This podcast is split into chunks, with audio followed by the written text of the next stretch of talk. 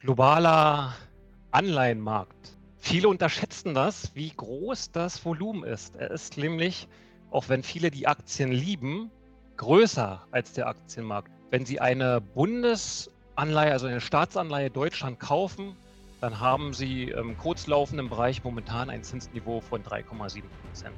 Das wäre vielleicht verschenktes Potenzial, im Besonderen wenn es diese ähm, normale Zinsstrukturkurve recht steil ist am unteren Ende kann man das sehr, sehr schön nutzen und braucht das letzte Jahr dann nicht verplempern, sage ich jetzt mal.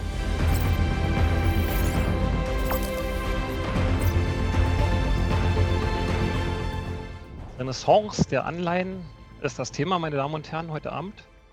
Und Renaissance verspricht ja schon viel als Wort. Ja? Der Zins ist zurück. Und zwar schneller als gedacht und auch in Größenordnungen, die das übersteigen, was viele zum Beispiel vor einem Jahr oder vor zwei Jahren erwartet hätten. Der Treiber für diese doch ähm, stärkste Zinserhöhungsstaffelung ja, aller Zeiten, kann man ja fast sagen, also es war schon historisch, war mit Sicherheit die Inflation. Und ja, da gab es ein beherztes Eingreifen zuerst der amerikanischen Notenbank, der FED. Aufgrund hoher Inflation erhöht die FED die Zinsen in den USA. Es schien so, als würde sich die Europäische Notenbank erstmal bitten lassen. Da war lange Zeit nichts. Wir haben kein Problem, aber dann wurde der Inflationselefant unter dem Teppich so groß, dass er nicht mehr weggekehrt werden konnte. Und am 27. Juli 2022 hat dann die EZB, die Präsidentin ähm, Frau Lagarde, auch den ersten Zinsschritt gemacht und weitere folgten dann danach bis heute. Gucken wir mal auf die Umlaufrendite. Der Zins ist zurück. Kurz erklärt, was ist denn die Umlaufrendite? Ist ein Gradmesser und zwar für Anleihen ähm, guter Bonität. Ja, also gemeint sind Staatsanleihen in erster Linie, aber auch ähm, Unternehmensanleihen können es sein, hoher Bonität. Und zwar die Anleihen, die im Bestand sind über unterschiedliche Laufzeiten, kurze, mittlere und längere Laufzeiten. Und da kann man schon mal ablesen, ja, was sich da ja, auf Euro-Basis getan hat. Ja, wir hatten in den Jahren 2021 negative Zinsen gesehen und jetzt liegen wir im Durchschnitt, in der Durchschnittsverzinsung, wie gesagt, über Anleihen guter Bonität bei 3% Das ist aller Ehren wert. Ja, hier habe ich mal zwei Zitate mitgebracht. Das erste, kein unbekannter Rockefeller es ist besser, einen Tag über sein Geld nachzudenken, als einen ganzen Monat dafür zu arbeiten. Meine Damen und Herren, ich verspreche Ihnen, einen ganzen Tag brauchen wir heute nicht, aber wir denken darüber nach, im Besonderen jetzt hier über den Zins. Und Costolani, Börsenaltmeister, der hat ja bevorzugt, ähm, gut zu essen, sprich er mag, mochte die Aktien, aber manch einer von Ihnen mag ja auch vielleicht ähm, den gesunden und ruhigen Schlaf und deswegen gucken wir uns heute die Anleihen an. Ich will mich kurz vorstellen. Mein Name ist Mario Hahn. Ich bin Geschäftsführer Gesellschafter des Hahn Family Office in Berlin. Wir betreuen im Finanzplanungskontext Privatanleger, Unternehmer und auch semi-professionelle Anleger, wie zum Beispiel Stiftungen. Ich selbst bin Certified Financial Planner und auch ähm, Lizenznehmer beim FPSB, wie Herr Petzitzberger schon sagte. Ja, worüber reden wir, wenn wir Strategien machen? Liquiditätsmanagement, ähm, Wertpapierstrategien auch, ja, Altersvorsorge, Nachfolgeplanung. Und bei vielen Kapitalanlegern ist auch das Thema Immobilie von Wichtigkeit. Hier ein kurzer Überblick, was heute unsere Themen sind. Zuerst gucken wir mal, was ist denn eigentlich der Anleihemarkt? Also worüber reden wir? Ganz kurzer Auszug habe ich Ihnen mitgebracht. Zinsstrukturkurven. Bonität ist ein wichtiges Thema natürlich. Bedingungen und Ausstattungs Ausstattungsmerkmale wird es etwas trockener, aber nicht zu trocken, auch versprochen. Im Portfolio-Kontext würde ich mich mit Ihnen gerne die, die Anleihen anschauen, Riding the Yield Curve und dann am Ende das Fazit. Ja, dann starten wir doch mit dem ersten Punkt. Globaler Anleihenmarkt. Viele unterschätzen das, wie groß das Volumen ist. Er ist nämlich, auch wenn viele die Aktien lieben, größer als der Aktienmarkt vom Volumen. Wie groß? hier sehen wir es, ähm, 133 Billionen Dollar weltweit. Also das heißt 1000 ähm, 133.000 Milliarden Dollar. Der Löwenanteil entfällt auf Nordamerika, dann Asien und äh, Deutschland spielt dabei auch eine Rolle natürlich mit 3,7 Billionen Anleihevolumen. Und nicht nur ähm, die Bestände, die ähm, exorbitant hoch sind, spielen hier eine Rolle, sondern auch das Handelsvolumen. Handelsvolumen immer dann, wenn jetzt Käufer und Verkäufer innerhalb der Laufzeit ähm, stattfinden. Zweites Quartal 2022 zum Beispiel 983 Milliarden US-Dollar. Also eine sehr, sehr erhebliche Handelsaktivität. Struktur ähm, ist auch von Wichtigkeit. Hier sind mal die Anleihen aufgezählt, die ausstehen auf US-Dollar-Denominierung. Und ähm, ja, links sehen wir zum Beispiel die Staatsanleihen, dann sehen wir in der Mitte Unternehmensanleihen und Hochzinsanleihen auf der rechten Seite. Ähm, ich fange mal mit ähm, rechts an. Hochzinsanleihen sind die Nische. Ja? Also auch wenn 2,4 Billionen nicht wenig sind, es ist ein Zehntel, noch nicht einmal, von den Staatsanleihen mit 31,5 Billionen. Und in der Mitte die Unternehmensanleihen ja 10,8 Billionen. Also auch große, große Zahlen. Wir sehen jetzt hier auch ähm, die Volumensverläufe seit 2001 stetig bergauf, kann man sagen. Das Jahr 2022 war dann eine starke Zäsur, die Ausnahme dabei. Was ist passiert? Anleihenkurse sind ähm, stark zurückgekommen aufgrund der Zinserhöhung, die wir gesehen haben. Die Werte sind verfallen und deswegen der Kick, der ja in allen Subklassen ähm, auf im Jahr 2022 zu sehen ist. Inzwischen geht es wieder bergauf. Diese Quelle hier ist von Bloomberg. 22.12.2022 als Stand. Ähm, was bedeutet das für Sie? Das bedeutet, wenn Sie Anleihen investieren, ja, zu wissen, wo sind die Nischen und wo sind die eigentlichen Märkte. Und es ähm, liegt ja auch auf der Hand, dass Hochzinsanleihen und Risikoanleihen ein anderes Profil haben. Die sind ja zum Teil ähm, aktienähnlich vom Risikoprofil und ähm, nicht das typische ähm, Investorenprofil abbilden, was ein Anleger im Anleihenmarkt sucht, ja, der zum Beispiel stetige Erträge haben möchte. Also es ist nicht schwarz und weiß, sondern die Übergänge sind ähm, in sehr, sehr vielen Schattierungen erkennbar. Zum Thema Zinsen. Wir hatten gesehen, ja, dominant ist hier auch die, sind die US-Märkte. Und US-Notenbank ja, hat die Zinsen erhöht die FED ist jetzt bei 5,5 Prozent. Das heißt, wenn Sie US-Finanzinstitut sind, dann können Sie über Nacht bei der FED zu 5,5 Prozent Zinsen anlegen. Das ist ja schon mal nicht schlecht. Das sieht man jetzt hier auch nochmal diese Zinstreppe, was die FED ähm, seit 2022 gemacht hat. Die graue Linie ist etwas anderes, ist die Rendite, die sich am Kapitalmarkt bildet für in dem Fall jetzt zehnjährige US Staatsanleihen, die sage und schreibe auch in kürzester Zeit auf 4,8 Prozent geklettert sind. So viel gibt es jetzt hier, wenn man für zehn Jahre US-Anleihen anlegt, pro Jahr in Dollar wohlgemerkt. So, und was ist mit der Attraktivität im Besonderen jetzt hier, wenn man ja die zweite Seite mal beachtet? Ja, was ist jetzt im Aktienmarkt? Sehen wir, dass die Gewinn Renditen vom S&P 500 gar nicht so hoch sind. 5,6 Prozent. Woran liegt das? An den Bewertungen. Ja, möglicherweise ist ja vielen auch die Kennzahl KGV ähm, bekannt, ja, Großgewinnverhältnis, wo man dann die Gewinne schätzt und ins Verhältnis zum aktuellen Kurs stellt. Gibt es auch verschiedene ähm, Spielarten, wie man das machen kann. Ja, ob man die Gewinne jetzt ähm, über eine Zehn-Jahres-Periode zum Beispiel mittelt, ja, Schiller KGV zum Beispiel, oder ob man jetzt auf den aktuellen Punkt zurückkommt. Aber hier haben wir jetzt ähm, 5,6 Prozent ist quasi die Umkehrung dieser Bewertung, 5,6 Prozent Gewinnrendite für ähm, Aktien, ja, für ähm, Top-Titel aus den S&P 500. So, und ähm, hier schleicht sich von unten die zehnjährige Anleihenrendite der US-Staatsanleihen an. Hier sind es jetzt nicht 4,8, sondern 4,7 Prozent, 0,1 Prozent. Ja, wahrscheinlich Erhebungsthema, welcher Tag da ähm, der Messpunkt war. Aber die Differenz ist sehr gering. Und was man nicht ähm, von der Hand ähm, weisen kann, wir haben ja eine ganz andere Risikoklasse. Ne? Auf der einen Seite Aktien und auf der anderen Seite die Anleihen. Ne? Also insofern würde ich schon unterstreichen den Titel, ähm, dass die Anleihen an Attraktivität zugenommen haben.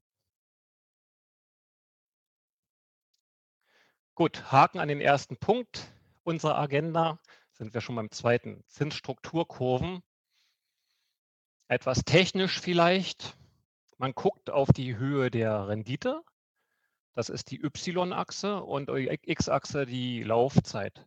Von links nach rechts kurze Laufzeiten auf mittlere und lange Laufzeiten.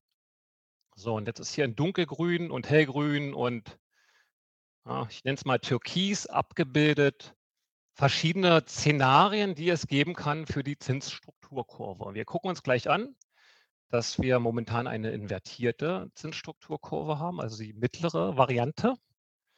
Aber vielleicht stellen Sie sich ja mal die Frage jetzt für sich, was wäre denn eigentlich das zu erwartende Bild? Ja? Sind ähm, erwartungsweise, erwartungshalber kurzfristige Zinsen höher oder geringer als langfristige Zinsen? Kurz überlegen. Eigentlich ist die Antwort klar. Kurzfristige Zinsen sind niedriger, längerfristige sind höher. Und das ist auch der ähm, vorherrschende Verlauf, Zinsstrukturkurve positiv, ist das Bild, was man ja überwiegend sieht. Das Gefälle zwischen kurzen und langen Laufzeiten im Durchschnitt ein bisschen über einen Prozentpunkt im Mittel. Mal steiler, mal flacher und jetzt sogar invertiert. Flache Kurve wäre, gibt keinen Unterschied, ja, über alle Laufzeiten. Aber nochmal zurück zu dem positiven Verlauf der Zinsstrukturkurve, der eigentlich normal sein müsste. Und auch zu der Frage, warum ist es denn momentan nicht der Fall? Also positiver Verlauf, ähm, ganz klar, längere Zeit Konsumverzicht, längere Zeit Geld verzichten, das jemand anders geben, heißt ja auch, ähm, dass, dass ähm, das Risiko steigt und ja, verschiedene andere Aspekte auch. Also es ist ähm, ökonomisch gut nachvollziehbar, warum eine Zinsstrukturkurve positiv ist, ansteigend also. Momentan aber invertiert und das zeigt ja schon eine Anomalie. Also wirft die Frage auf, warum ist es so jetzt im Augenblick? Und das hat sehr stark zu tun mit dem, was war und mit dem Status quo und dem Ausgangsszenario. Ja, also wir haben Zinserhöhungen gesehen in einer hohen Geschwindigkeit. Der Treiber war Inflation. Die Notenbanken wollten ähm, dagegen vorgehen, haben Geld teuer gemacht. Und außerdem ja, steht ins Haus, dass ja, der Marktkonsensus erwartet, dass ja, eine Abkühlung der globalen Konjunktur stattfinden wird mit Blick ins nächste Jahr. Also nicht nur in Deutschland, nicht nur in Europa. Schätzungen für Deutschland waren ja dieses Jahr schon Bruttoinlandsprodukt minus 0,4 Prozent. Global ja, geht es der Erwartung nach runter und damit ähm, würden Spielräume auch wieder entstehen, dass es Zinssenkungen in der Zukunft gibt. So, wie geht man jetzt als Anleger damit um? Ne? Also hoher Zins für kurze Laufzeit klingt ja erstmal attraktiv, aber ist er wirklich so attraktiv, dass man die längeren und mittleren Laufzeiten gar nicht angucken sollte? Hier sehen wir es nochmal das Bild für Deutschland. X-Achse, also ganz links, sechs Monate Laufzeit, ein Jahr und dann geht es rechts bis 30 Jahre. Wenn Sie eine Bundesanleihe, also eine Staatsanleihe Deutschland kaufen, dann haben Sie im kurzlaufenden Bereich momentan ein Zinsniveau von 3,7 Prozent. auf zehn Jahre haben Sie ein Zinsniveau von unter 3 Prozent. Ein Jahr ist es bei 3,5 so ungefähr. Das zeigt die obere dunkelblaue Linie an. Hier ist auch nochmal der Vergleich mit drauf. Wie war es vor einem Monat und wie war es vor einem Jahr? Vor einem Jahr deutlich, deutlich tiefer, kann man sagen. Das heißt hier nochmal der Beweis, wir haben tatsächlich eine inverse Zinsstrukturkurve für Deutschland und in den USA ist sie sogar noch steiler fallend.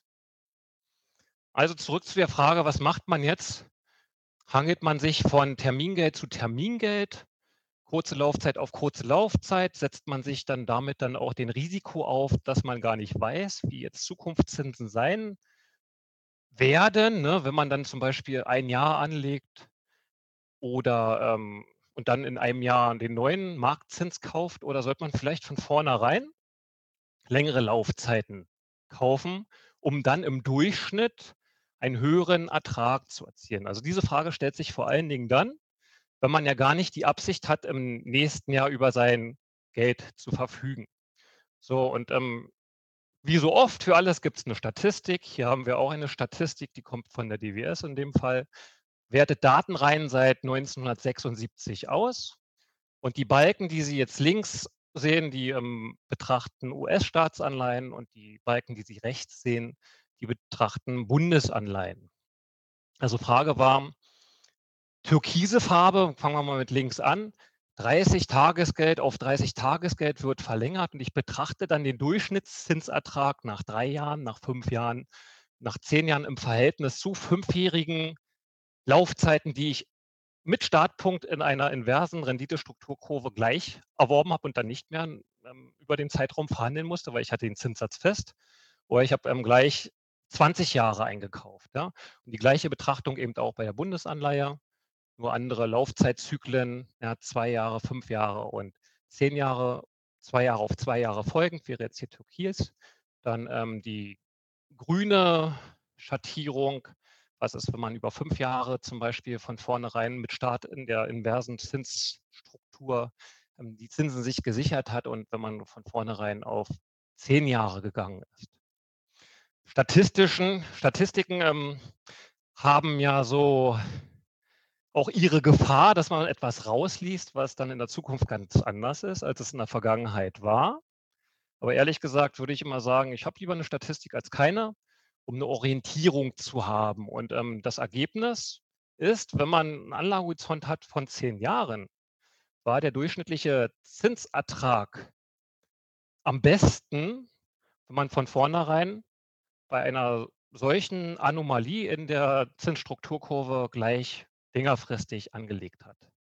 Ja, das sieht man jetzt hier an den Balken, die vor allen Dingen jetzt, sagen wir mal, über 'ne längere Laufzeit dann die, ähm, Prolongationszyklen überholen. Interessanter Aspekt. Ja. Nächstes Thema, Emittentenbonität. Die Bonität. Noch wichtiger, könnte man sagen, als das, was wir uns eben grade angeschaut haben. Wer macht denn jetzt hier, ähm, Einschätzungen über die Emittentenbonität? Ist ja auch ein, ähm, nicht unbedeutendes Finanzmachtinstrument, sage ich jetzt einmal. Sind die Ratinggesellschaften in den USA. Die Europäer wollten mal was aufbauen, haben sie aber bisher nicht gemacht, jedenfalls nicht ernst zu nehmen. Und wir gucken uns jetzt mal einen dieser großen, ja, Rating Ratingagenturen an, das Standard & Poor's, kurz S&P. So die Bestnote, die man bei Standard & Poor's bekommen kann, ist dreifach A, gefolgt von Doppel-A, A, dreifach B. Dann kommt ein großer Strich, der ebenfalls 'ne sehr, sehr relevante Bedeutung hat, weil alles, was jetzt, ähm, von der Stärke der Bonität, ja, nach Analyse von Finanzzahlen, Bilanzen, Gewinn und Verlustrechnung et cetera ausgewertet wird und 'ne starke, ähm, Bonität ausweist, bekommt das Prädikat Investment Grade. Und alles, was schwächer ist, nicht. Da sind wir dann im Bereich High Yield Junk Bonds, also alles, was jetzt hier, ne, mit Doppel-B und B und, ja, dreifach C ist ja schon, ähm, Kreditkrise oder Ausfall zu tun hat, wäre jetzt hier Risikoanleihe. High Yield ist ein anderes Wort dazu. So, wir hatten ja vorhin gesehen, ähm, wo das Geld auch tatsächlich ist und es gibt auch 'n guten Grund dafür, warum Investment Grade, ja, und diese Linie hier von Bedeutung ist, weil alles, was jetzt hier reguliert ist, zum Beispiel als Pensionskasse, ja, hat ja entsprechende, ähm, Vorsorge zu treffen, dass es nicht zu spekulativ sein darf. Die dürfen zum Beispiel nur Investment Grade geratete Anleihen kaufen, die anderen nicht. Ganz nebenbei, sie werden auch auf Anleihen, ähm, stoßen, die nicht geratet sind. Dann kann man sagen: „Ah, hat der, ähm, Emissions ähm, der Emittent hat da was zu verbergen oder so was?“ Könnte ein Thema sein, aber oftmals sind es auch Kosten, die im Zusammenhang mit Ratings verbunden sind. Es gibt eine Vielzahl von ja, Anleihen, die kein Rating haben. Ne? Und wenn man sagt, na, ist dann jetzt zu unsicher, ich würde schon ganz gerne wissen, ja, dass da jemand anderes draufgeschaut hat und so, dann kauft man die eben nicht, zum Beispiel. So, zu den Ratings. Man könnte ja der Meinung sein, das ist irgendwie so linear, ja, also zunehmendes Risiko, je geringer die Stufe ist. Nur, meine Damen und Herren, es ist keinesfalls linear wie man jetzt hier auch sehen kann. Also einmal muss man sagen, spielt die Komponente Zeit eine Rolle. Ne? Also was man heute sehen kann, ist vielleicht noch in einem Jahr belastbar, in vier Jahren, in acht Jahren sieht es schon wieder anders aus. Ja, da hat man selbst im AAA-Bereich Ausfälle, Ausfall, was jetzt hier gemeint ist, Ausfallrisiko heißt, die Anleihe wird nicht zurückgezahlt. So einfach. Sie kriegen 0 Euro zurück oder vielleicht noch eine Insolvenzquote. Das ist natürlich absolut ähm, unerwünscht, ja, der Worst Case kann man sagen. Aber jetzt gucken wir mal auf das Thema Bonitätsnote. Rot eingerahmt, vier Jahre Laufzeit, also ein mittleres Ding, kann man sagen. Da macht es schon einen Unterschied, ob von 100 Prozent der Anleihen bei Dreifach B zum Beispiel 1,6 Prozent nicht zurückzahlen oder, wow, was für ein Sprung, 9,4 Prozent bei Doppel-B. Das heißt ja, dass ja äh, 10 Prozent ja, der Anleihen fallen aus. So, und das ist ein Punkt ähm, ganz, ganz wichtig bei der Auswahl von Anleihen, aber auch bei dem Punkt, wenn Sie jetzt hier Überlegungen treffen, ja, inwieweit ähm, muss das kompensiert werden durch einen sehr, sehr hohen Zins, ja, den so ein Anleihenportfolio im High-Yield-Bereich auch, auch bietet. Es ist ähm, nicht trivial, die Frage. Kommen später nochmal drauf zurück. Gucken wir uns die Ausstattungsmerkmale von Anleihen an. Der trockenste Punkt, wobei ein bisschen einfacher kriegen wir es hier auch gemacht. Also eine mögliche Internetseite, wo Sie es abfragen können, ist www.börse-stuttgart.de. Dann kann man dann jetzt hier die ähm, Wertpapierkennnummer eingeben oder die Eisen. Ich habe jetzt hier mal eine Bundesanleihe genommen, eine Obligation äh, von Deutschland mit Laufzeit bis zum 12.12.2025 und da kriegen Sie eigen, einiges angezeigt. Ich will aber auch behaupten, dass die Daten, die jetzt hier angezeigt sind, außerhalb der Haftung von dem Webseitenbetreiber sind. Das heißt, wenn Sie es genau wissen möchten, dann müssen Sie sich einen Emissionsprospekt holen und den lesen. Es können gerne mal über 100 Seiten sein macht keiner. Also ich kenne wenig Privatanleger, die das machen. Insofern ähm, ja, schenken wir dem mal Vertrauen, was hier steht. Ich komme mal auf die Kreise zu sprechen, die ich auf der rechten Seite eingezeichnet habe. Emissionsvolumen ist ein wichtiger Punkt, ja, weil das Emissionsvolumen zeigt an, wie hoch ist denn jetzt hier die Liquidität, die zu erwarten ist. Ne? Also was kommt denn an den Markt? Und Sie können sich vorstellen, also wenn Sie 5 Milliarden Euro Emissionsvolumen von einer Anleihe Bundesrepublik Deutschland haben, sowieso Nachfrage drauf, 5 Milliarden, heißt ja auch, ähm, wie viel ist das Potenzial, ja, dass am, am Primärmarkt da auch ein Handel stattfindet, ja, kaufen und verkaufen. Wenn Sie sich überlegen würden, es wäre eine Mittelstandsanleihe von irgendeinem ja, mittelständischen Unternehmen, was Anleihen zur Refinanzierung ähm, imitiert und da steht 100 Millionen, 100 Millionen auch viel, aber das viel weniger ähm, Handelsvolumen zu erwarten. Und das ist wichtig. Ich komme nachher bei den Risiken auch nochmal drauf zu sprechen. Warum? Weil, naja, wenn man denkt, okay, ich will jetzt ähm, das wieder verkaufen und jetzt der Markt ist turbulent, es ist ja wichtig, auch einen fairen Preis zu erzielen auf der Verkaufenseite. Aber wenn keiner ähm, verkauft, kein Brief da ist und ähm, Geldbrief sowieso schmal sind, dann wird es nichts mit einem fairen Kurs. Da muss man Abschläge hinnehmen und die können die Rendite ganz schön verhageln. So, unten diese Sachen machen wir ganz schnell. Ähm, ist schon nicht schlecht, ja. Step up, Step down bei Ratingveränderung. Es ähm, kann sein, dass, zweiter Punkt, von vornherein ähm, festgesetzt ist in den Emissionsbedingungen, dass wenn sich die die, ähm, Bonität des Emittenten verbessert, die Rendite angepasst wird, in dem Fall nach unten. Oder wenn sie sich verschlechtert, nach oben. Ja, also Step-up, Step-down, ähm, Anpassung bei Renditeveränderungen, bei Ratingveränderungen ähm, in dieser Art und Weise gemeint. Manchmal geht es automatisch, manchmal aber auch nicht. Manchmal muss man es tatsächlich auch, da kommt jetzt die SDK ins Spiel, über Treuhänder einklagen, damit man sein Recht bekommt. Das gibt es auch. So, und Nachrangigkeit wäre jetzt der letzte Punkt bei den Bedingungen, der auch eine Bedeutung haben kann.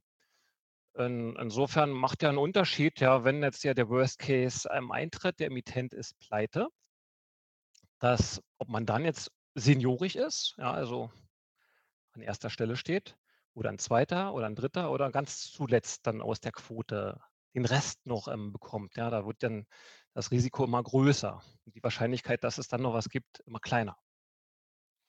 Das, ähm, kurz, ja, zu wesentlichen Ausstattungsmerkmalen von Anleihen.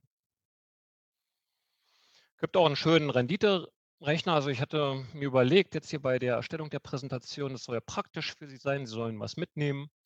Ähm, ja, das ist 'n schönes Tool. Auch hier über Börse Stuttgart kann man auch seine Kennnummer eingeben und dann hier links sehen Sie, Sie können sich ja dann, ähm, auch mal 'n bisschen spielen und einen Kaufkurs, ähm, eingeben, zu dem Sie die Anleihe kaufen würden und dann spuckt er Ihnen auch aus über die Restlaufzeit die Jahresrendite und Sie können mit und ohne Abgeltungssteuer rechnen, damit Sie dann auch sehen können, was unter dem Strich netto für Sie übrig bleibt. Also, wirklich 'n ganz praktisches Tool.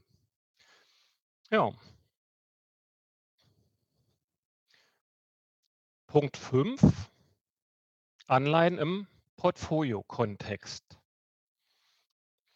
Anleihen im Portfoliokontext, da muss man erst mal sehen, wie grenzt sich denn 'ne Anleihe von der Risikoseite gegenüber Aktien ab? Und die ersten 3 Punkte sind das wesentliche Risiko für jede Anleihe, kann man sagen, ja. Kreditrisiko hatten wir bei Bonität schon drüber gesprochen, sehr wichtig. Die anderen 2 auch wirklich wichtig, ja. Inflation kann man sich vorstellen. Auf dem Peak hatten wir zum Jahreswechsel auch in einer Hardwährung wie Euro da mal statistische Inflationsraten gesehen von 8,8 %. Und dann fragt man sich natürlich: „Ja, wenn ich jetzt 'n Zinssatz X bekomme, was bleibt dann übrig?“ Man muss immer real rechnen, weil in der Regel sind ja Anleihen Geldwerte. Es gibt da so 'n paar Spezialitäten, der Vollständigkeit halber mal genannt, auch, ähm, Anleihen, die sich an einen Inflationsindex anpassen, gibt es auch und über variabel verzinste Anleihen haben wir auch noch nicht geredet. Also, da gibt's schon 'n paar Besonderheiten, keine Frage. Aber grundsätzlich ist Inflation ein wesentliches Element, was 'n hohen Risikobeitrag bei Anleihen hat. Zinsänderungsrisiko ganz einfach erklärt, wenn Sie eine Festzinsanleihe kaufen, zum Beispiel hatten wir gesehen, knapp 3 % Bundesobligation über 10 Jahre, locken Sie diesen Zinssatz ein. Und das Zinsänderungsrisiko äußert sich dann, wenn in der Zukunft die marktüblichen Zinsen für diese Bundesanleihe über 3 % steigen, zum Beispiel im nächsten Jahr bei 4 liegen. Ja, warum? Weil Ihre Anleihe dann im Verhältnis zu den, ja, Anleihen, die am Markt gehandelt werden, unattraktiv ist. Und unattraktiv heißt Kursabschlag. Kursabschlag heißt für den Moment in der Bewertung Verlust. Wenn man, ähm, Buy and Hold investiert auf Endfälligkeit, kein Problem, solange der Emittent immer zahlt. Aber für diejenigen, die sagen: „Hm, na ja, das Depot schwankt ja hin und her und so“, ist dieses Zinsänderungsrisiko umso stärker, umso länger die Restlaufzeit ist, weil das der Hebel ist. Wobei Zinsänderungsrisiko kann auch Zinsänderungschance sein, ne? Also, wenn wir dieses Beispiel, was wir eben grade genannt haben, mal umgekehrt, ähm, skizzieren würden, die Marktzinsen sinken auf 2, dann hat man Zinsänderungschance, kann man sagen. Aber sehr wichtig und das sollte auf Ihr Ziel abgestellt sein, ja, was, ähm, den Risikoappetit betrifft. Ja, kommen nachher auch noch mal drauf zurück, versprochen. Die Risiken weiter unten, die können sein Währungsrisiken bei, ähm, Auslandswährung zum Beispiel. Da würde ich, ähm, dafür plädieren, dass Sie drauf achten sollten, wenn Sie die Charakteristik, ähm, im Ursprung haben möchten für 'ne Anleihe dass, ähm, nicht der Schwanz mit dem Hund wedelt, sondern der Hund mit dem Schwanz. Bedeutet also, Währungsrisiken können ja viel stärker sein als der Basiszinsertrag, ne? Wenn Sie Währungsschwankungen haben von 10% Euro-Dollar zum Beispiel, kein Problem. Dann nützt es Ihnen relativ wenig, dass Sie, ähm, 1% Renditevorsprung haben in der Dollaranleihe gegenüber Euro. Ja, es kann sehr schnell aufgezehrt werden. Es wird 'ne Währungswette draus, kann man sagen. Thema Sicherheitenverfall.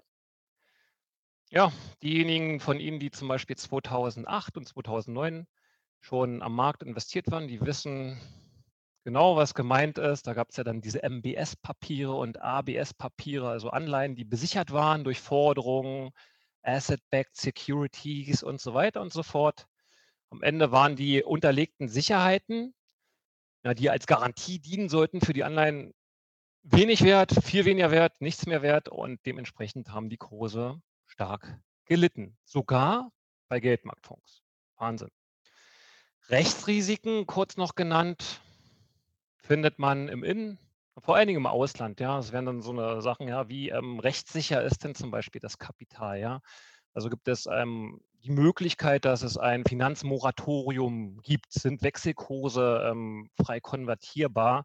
Lässt Beschlagnahme auch schon gesehen, ja? Oder, ähm, andere Dinge, wo man sagen kann: „Oh, das habe ich mir aber anders vorgestellt. Ja, alles, ähm, war gut, aber das Rechtsrisiko, ähm, habe ich nicht gesehen.“ Und schwupps, ähm, hat die Rendite leiden müssen. Liquiditätsrisiko hatte ich schon genannt vorhin. Das sind also wesentliche Risiken für Anleihen. Und jetzt gucken wir mal, wie kann man damit im Portfoliokontext umgehen? Grade dann, wenn man sagt: „Hm, na ja, ich setze ja nicht alles auf eine Karte, sondern ich baue mir mein Finanzanlagenportfolio und da sind so Aktien dabei und Anleihen und so.“ Ich habe Ihnen hier mal nicht ein, ähm, ganz beliebiges Portfolio mitgebracht, sondern ein typisches Portfolio aus dem äh, was so 'ne 'ne Positionierung von einem angloamerikanischen Investor ausmacht. 60/40, kann man sagen, für Kontinentaleuropäer ungewöhnlich offensiv, aber ist so. 60 die Aktienseite, 40 die Anleihenseite in verschiedenen Nuancen, ja. Und, ähm, Cash ist auch noch mit dabei mit 5% Also, so sieht so ein Portfolio aus. So und, ähm, was viele ja, Laien, sage ich jetzt mal, daraus deuten, ist 'n Risikoprofil.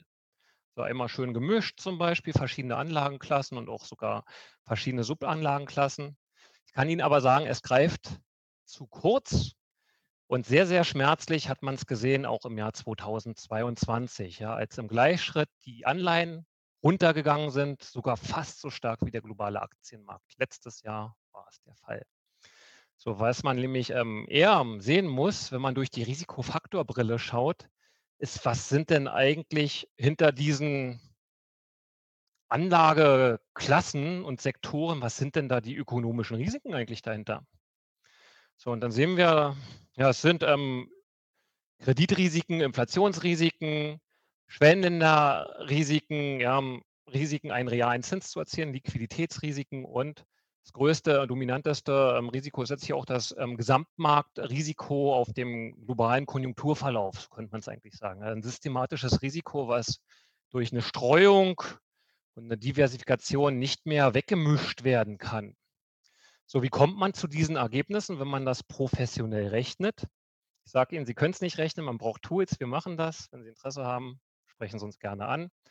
Man muss die einzelnen Anlagen jede einzelne Anlagen, ähm, erst mal zerl zerlegen in einzelne Risikoquellen, jede einzelne und dann zuordnen. Und dann hat man 'n ernstzunehmendes Ergebnis erst mal nach hinten raus. Was ist denn eigentlich das tatsächliche Risikoprofil? Und wenn man's nicht so haben möchte, dann geht man ja in den Soll-Ist-Abgleich und muss dann Gewichtung verändern, zum Beispiel Anlagen reinnehmen, andere rauswerfen, um dann wirklich, ja, ein, ähm, professionelles Risikoprofil mal berechnet zu haben. Hier vielleicht noch mal die Vorgehensweise, also etwas, was auf Ebene der Positionsgrößen klar ist. Klumpenrisiken vermeiden. Ja, das ist, ähm, wichtig, das nachzuhalten. Und das Zweite, was nicht ganz so trivial ist Da fängt es dann mit dem Rechnen wieder an, Korrelationskoeffizienten beachten. Und da gibt es zwei Ebenen, auf die man gucken muss. Quantitativ und qualitativ. Also Korrelationskoeffizienten heißt, wie laufen denn die Gleichläufe? A zu B über verschiedene Zeiträume, damit man so statistische Risiken auch rausrechnen kann. Und quantitativ würde zum Beispiel heißen, wenn A 1% steigt, ähm, wie verhält sich dann B? Steigt das auch 1% oder weniger? Gibt es da einen Market Beta, was geringer ist oder nicht? Das wäre so quantitativ. Wie ist der Ausschlag? Nach oben, nach unten? So, und qualitativ, ja, die Richtung muss ja nicht gleich sein. Ne? Also es könnte ja sein, A steigt und B ist neutral oder geht runter, also mildert das Portfolio ab in die andere Richtung. Wenn der eine verliert, gewinnt der andere und so weiter.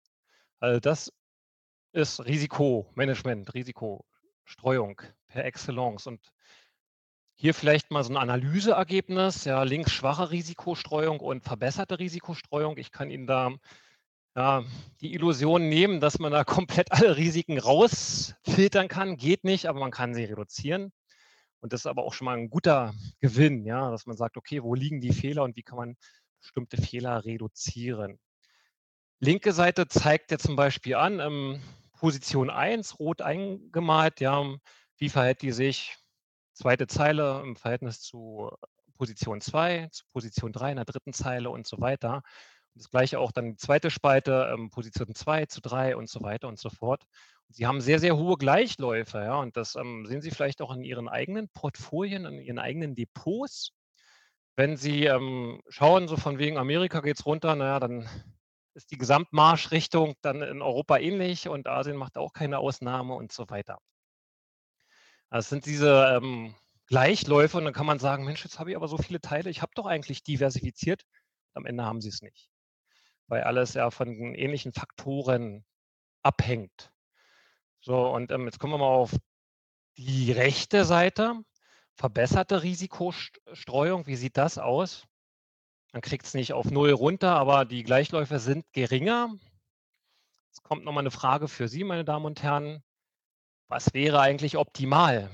Da gibt es ja auch ähm, negative Zahlen, ja. Also ähm, zum Beispiel ganz rechts unten minus 0,24. Das würde ja heißen, das geht ja schon mal in die andere Richtung, wenn ähm, die erste Position steigt. Was ist die beste Zahl? Ja, also was ähm, zeigt denn da jetzt die, die beste ähm, Risikodiversifikation über den Korrelationskoeffizienten?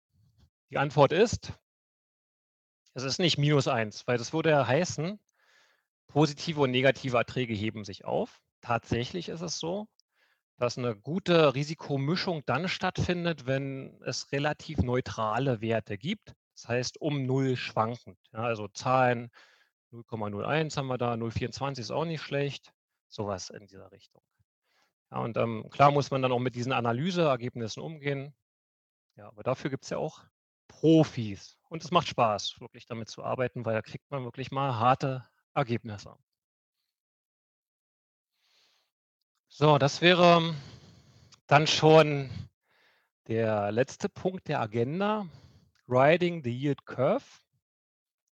Das können Sie aktuell nicht nutzen, normalerweise aber schon. Warum? Weil es ähm, vonnöten ist, dass es eine normal verlaufende positive, hatten wir es von genannt, positive Zinsstrukturkurve gibt. Das bedeutet, die Verzinsung von längeren Laufzeiten ist höher als die Verzinsung von kürzeren Laufzeiten. Und das funktioniert wie folgt. Hier ist ein beliebiges Beispiel jetzt mal eingemalt, jetzt hier mit dieser Kurve, die Sie links unten sehen. Können Sie auch vorstellen, Sie kaufen ja fünf Jahre einen bestimmten Zinssatz und dann warten Sie was ist denn ja fünf Jahre Restlaufzeit per heute? Was ist denn diese Anleihe in vier Jahren? Hat sie eine Restlaufzeit von ein Jahr.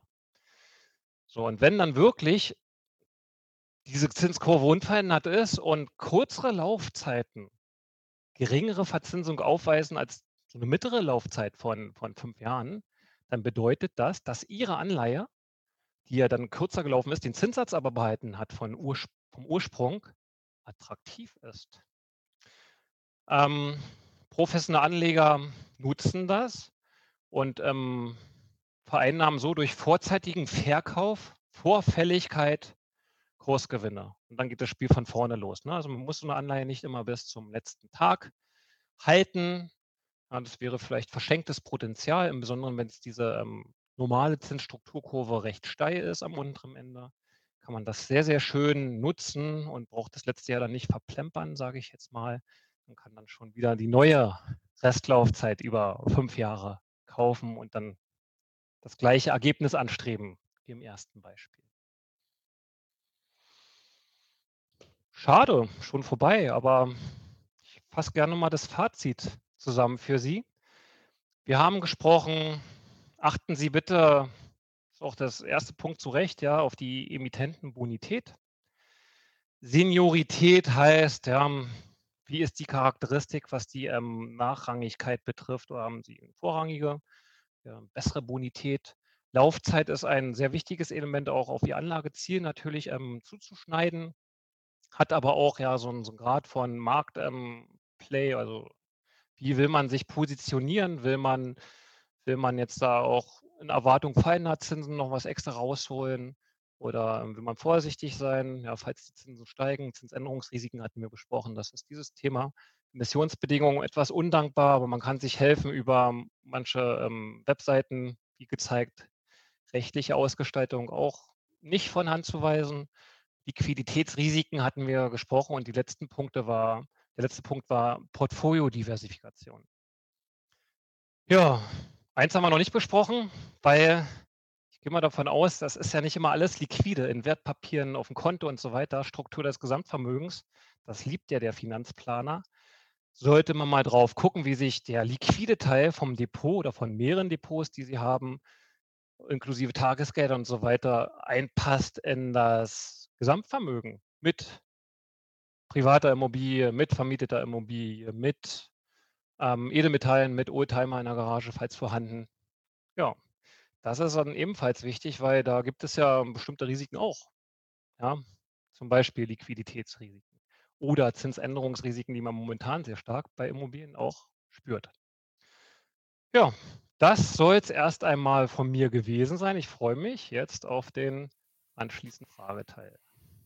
Herr Hahn, ganz großes Dankeschön, möchte ich sagen. Wirklich 'n super Vortrag. Ich glaube, 'n sehr guter Überblick einfach mal über das Thema Anleihen und auch 'n guter Einstieg vielleicht für alle, die sich bisher noch gar nicht so damit befasst haben und jetzt gesagt haben: „Hey, das möchte ich mir doch mal anhören, da möchte ich doch mal mich mit beschäftigen.“ Wir haben auch schon ein paar Fragen 'n paar hier öffentlich gestellt, auch 'n paar direkt an uns als Moderatoren. Die gehen wir doch gerne mal durch. Vielleicht vorab die Frage: Werden die Folien verfügbar sein? Ja, also nicht nur die Folien. Wir haben vor, wieder auf unserem YouTube-Kanal SDK, die Anlegergemeinschaft, dieses Webinar vollständig hochzuladen. Also, da hat man dann nicht nur die Folien, sondern kann sich auch den Vortrag so oft anhören, wie man möchte. Und da freuen wir uns natürlich auch, wenn Sie uns 'n Abo dalassen auf YouTube und eben auch den YouTube-Kanal mit unterstützen. Ja, dann 'ne gute Frage, wahrscheinlich angelehnt an diese Grafik, dass wir 2020 dann, äh, mit diesem erhöhten Zinsumfeld da Kursabschläge hatten. Die Frage: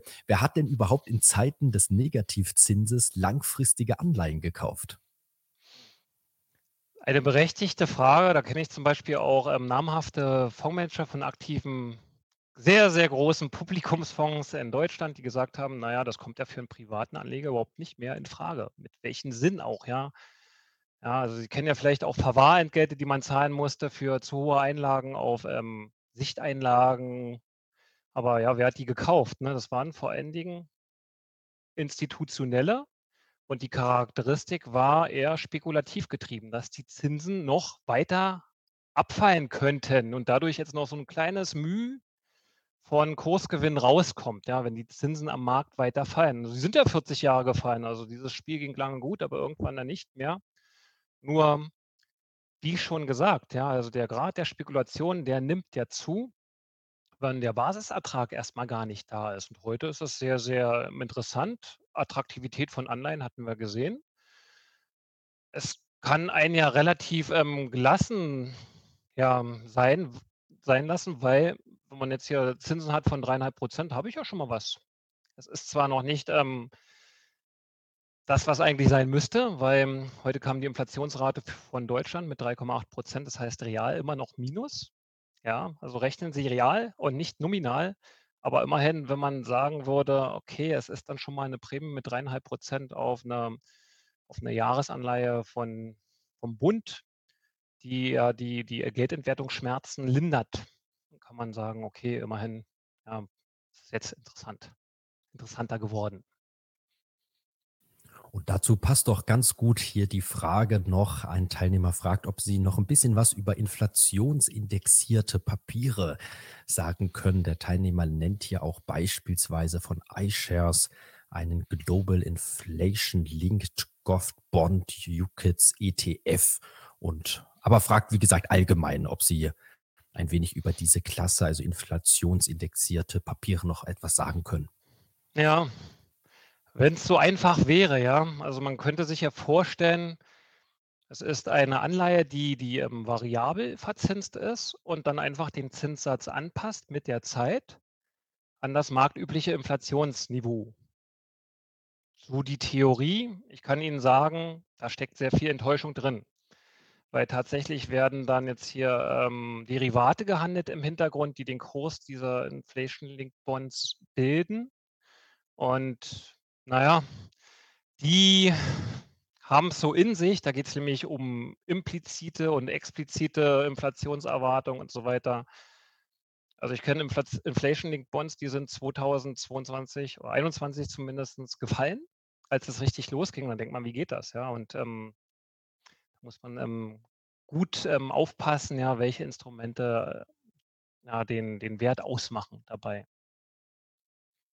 Und jetzt hier das Beispiel GOV heißt immer Government Bonds, ja, also sind ähm, inflationsverlinkte Staatsanleihen in dem Fall.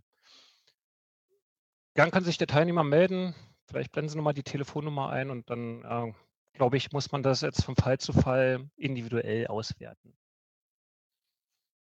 Also auch da lohnt sich durchaus mal ein näherer Blick. Genau, also hier auch nochmal die Folie eingeblendet mit den Kontaktdaten die lassen wir gern auch nochmal eingeblendet. Ja, ich freue mich sehr, weil noch richtig gute und auch ganz konkrete Fragen kommen. Sehr klasse. Eine Teilnehmer sagt auch, Teilnehmerin sagt auch äh, vorweg Dankeschön. Da freuen wir uns natürlich rüber, auch über Lob, äh, Feedback ja. einfach in den Kommentaren. Also hier ein Dankeschön, Hahn, an Sie für den Vortrag, schreibt die Teilnehmerin. Und sie fragt, was halten Sie für sinnvoller? So der Vergleich kurzfristiger Anlagen über Sparfestzinsgelder bei Banken oder Anleihen? Also dieser Vergleich, was ist sinnvoller? Da steckt total viel drin in dieser Frage. Also mehrere Dimensionen, kann man sagen. Also einmal diese Laufzeitthematik, dann aber auch Mensch nach Spargeld komme auf das Thema, ist eine ganz andere Rechtsnatur, kann man sagen. Ja, also wenn Sie ähm, Girokonto, Guthaben unterhalten oder Termingelder oder Tagesgelder, dann stehen diese Forderungen in der Bilanz der Bank und ähm, dann guckt man auf die Einlagensicherung und wir kennen jetzt ja die ähm, Sicherungsinstrumente und ja, hoffentlich gibt es dann jetzt die 100.000 garantiert und so weiter, aber manche haben da auch ihre Zweifel das dann jetzt hier, wenn es hart auf hart kommt und ein großes Institut, nicht ein kleines, sondern ein großes Institut da jetzt hier ähm, am Rande steht, ob das dann wirklich äh, belastbar ist, ja, aufgrund der fehlenden Kapitaldeckung für diese, diese ähm, Sicherungsinstrumente. Aber ja, Anleihen sind ja erstmal ein anderes Vehikel, steht nicht in der Bankbilanz. Da ist dann jetzt die, die, die Probank Verwahrstelle. Das heißt jetzt hier, ähm, wenn die Bank ähm, schwach wäre, Hoffen wir mal nicht, das wollte ich auch nicht herbeireden, ähm, was da jetzt größere Probleme kommen. Aber wenn es so wäre, dann haben Sie ja ähm, insolvenzrechtlich ähm, Aussonderungsrechte und ja, die Forderung richtet sich gegen den Emittenten der Anleihe. Das heißt, man muss dann gucken, ja, wer ist es? Und wenn es zum Beispiel Bundesobligationen sind, die wir uns hier gerade schon angeschaut haben, die AAA geratet sind, Steueraufkommen von, von Deutschland, ja, quasi garantiert die Zinszahlung dann hat man dann ein anderes Absicherungsniveau und der Zinssatz ist auch ähm, annähernd gleich. Ist vielleicht der sicherere Weg. Zweiter Teil der Frage war, welche Laufzeiten? Laufzeitentreppe wäre eine Möglichkeit. Also wenn Sie Zeit haben, dann können Sie es mischen, ja. Und so von wegen diese Prolongationstermine etwas, etwas reduzieren, die Problematik, dass man ja nicht wissen kann, wie ist denn der Zinssatz in einem Jahr, in zwei Jahren, in drei Jahren, in vier Jahren. Dann nimmt man sich jedes Jahr eine andere Fälligkeit und staffelt das dementsprechend. Und noch besser, aber da wird es dann etwas tricky, könnt ihr sagen, na ja, dann habe ich ja so eine durchschnittliche Laufzeitentreppe. Noch besser wäre es sogar ja, so ein Finanzbegriff, Handelstrategie, kurze Laufzeiten und lange zu zu investieren und die mittleren nicht.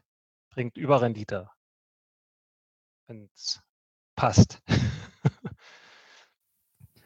Und zum Vergleich, also könnte man sagen, von der Rendite eigentlich kein großer Unterschied, aber es ist einfach ein Risikothema, das man für sich selbst einschätzen muss. Wo fühle ich mich wohler oder wie möchte ich das aufteilen? Abhängig vom Emittenten natürlich, ja. Ja.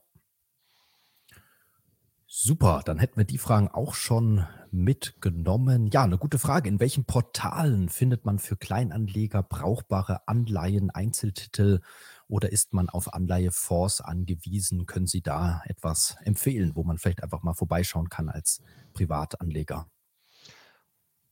Ja, nicht so einfach.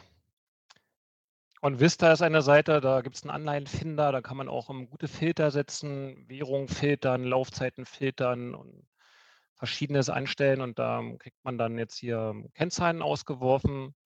Und damit ist ja die Arbeit nicht getan. Müsste dann ja schon man es ernst zu nehmen macht, tiefer reingehen und dann sagen: „Okay, was ist denn jetzt für ein Emittent und wie sind die Anleihenbedingungen“ und so. Aber da gibt es Impulse und Anregungen und dafür kann man es auch gerne nutzen.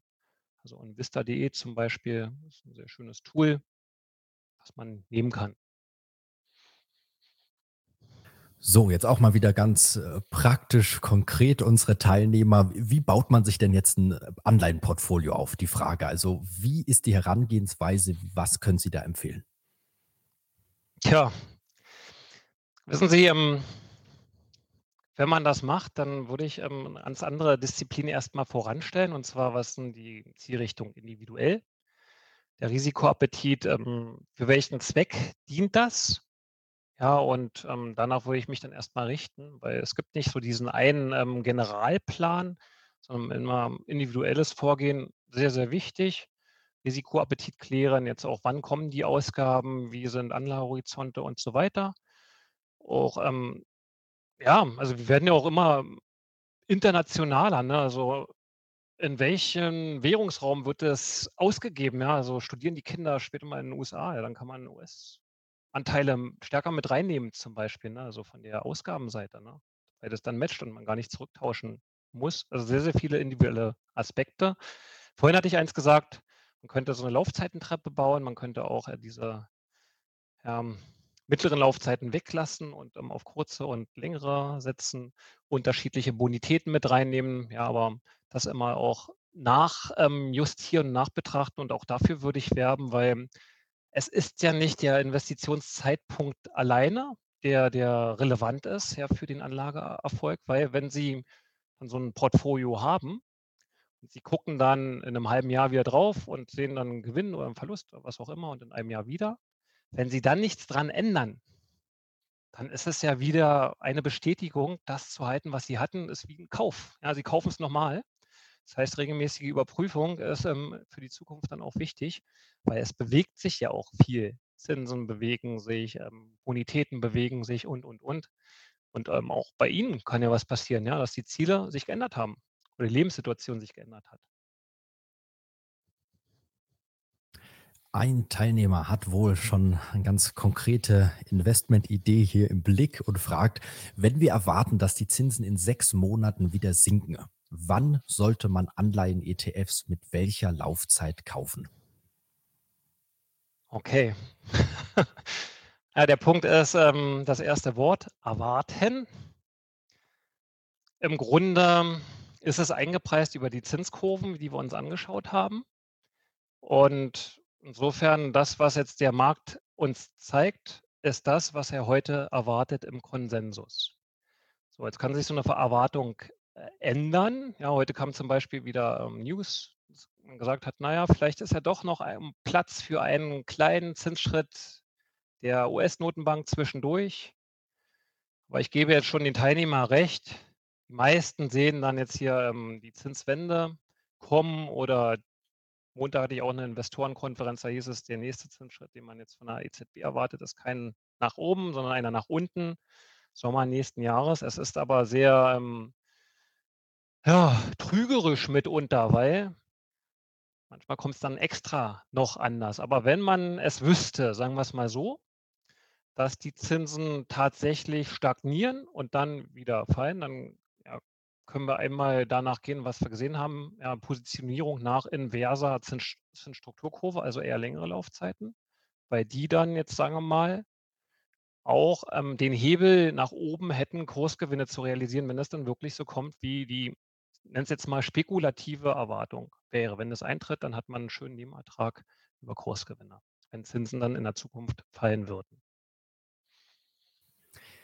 Damit scheinen wir mit den Fragen durch zu sein. Also, vielleicht noch mal die abschließende Einladung, wenn noch eine Frage da ist. Ich hoffe, ich habe keine über übersehen, aber wenn, dann natürlich auch noch mal gern Copy Paste vielleicht noch mal eingeben.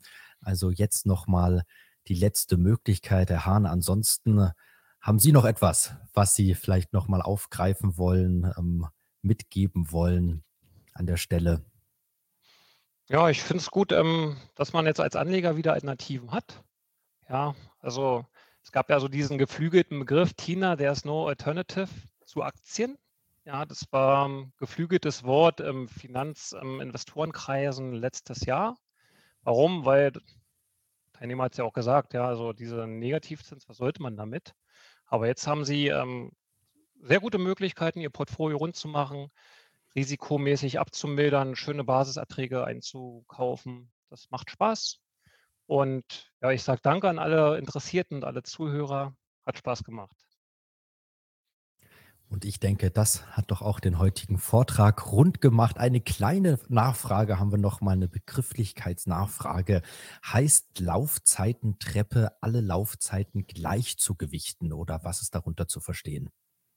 Könnte so sein, ja, dass man sagt so: „Ich teile das, ähm, prozentual auf“ 20 prozentweise oder 15 prozentweise, aber ich würde dann jetzt hier bei den unterschiedlichen Fälligkeiten tatsächlich auch mehrere Titel nehmen, ja, also die dann nach 1 Jahr, nach 2 Jahren, nach 3 Jahren und so weiter fällig werden. Aber genau das ist damit gemeint, ne, dass man ja, immer wieder neue Rückzahlungen hat, um dann bei der Wiederanlage nicht auf dieses eine Marktzinsniveau angewiesen zu sein, was dafür verantwortlich ist, ähm, zu welchen Zinskonditionen man die Neuanlage dann in der Zukunft tätigen wird.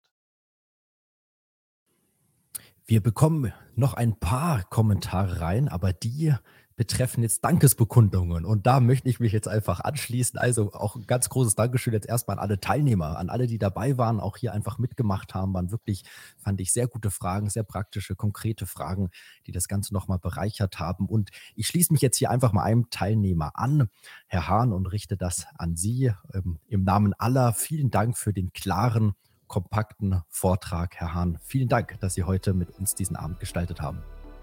Sehr gerne.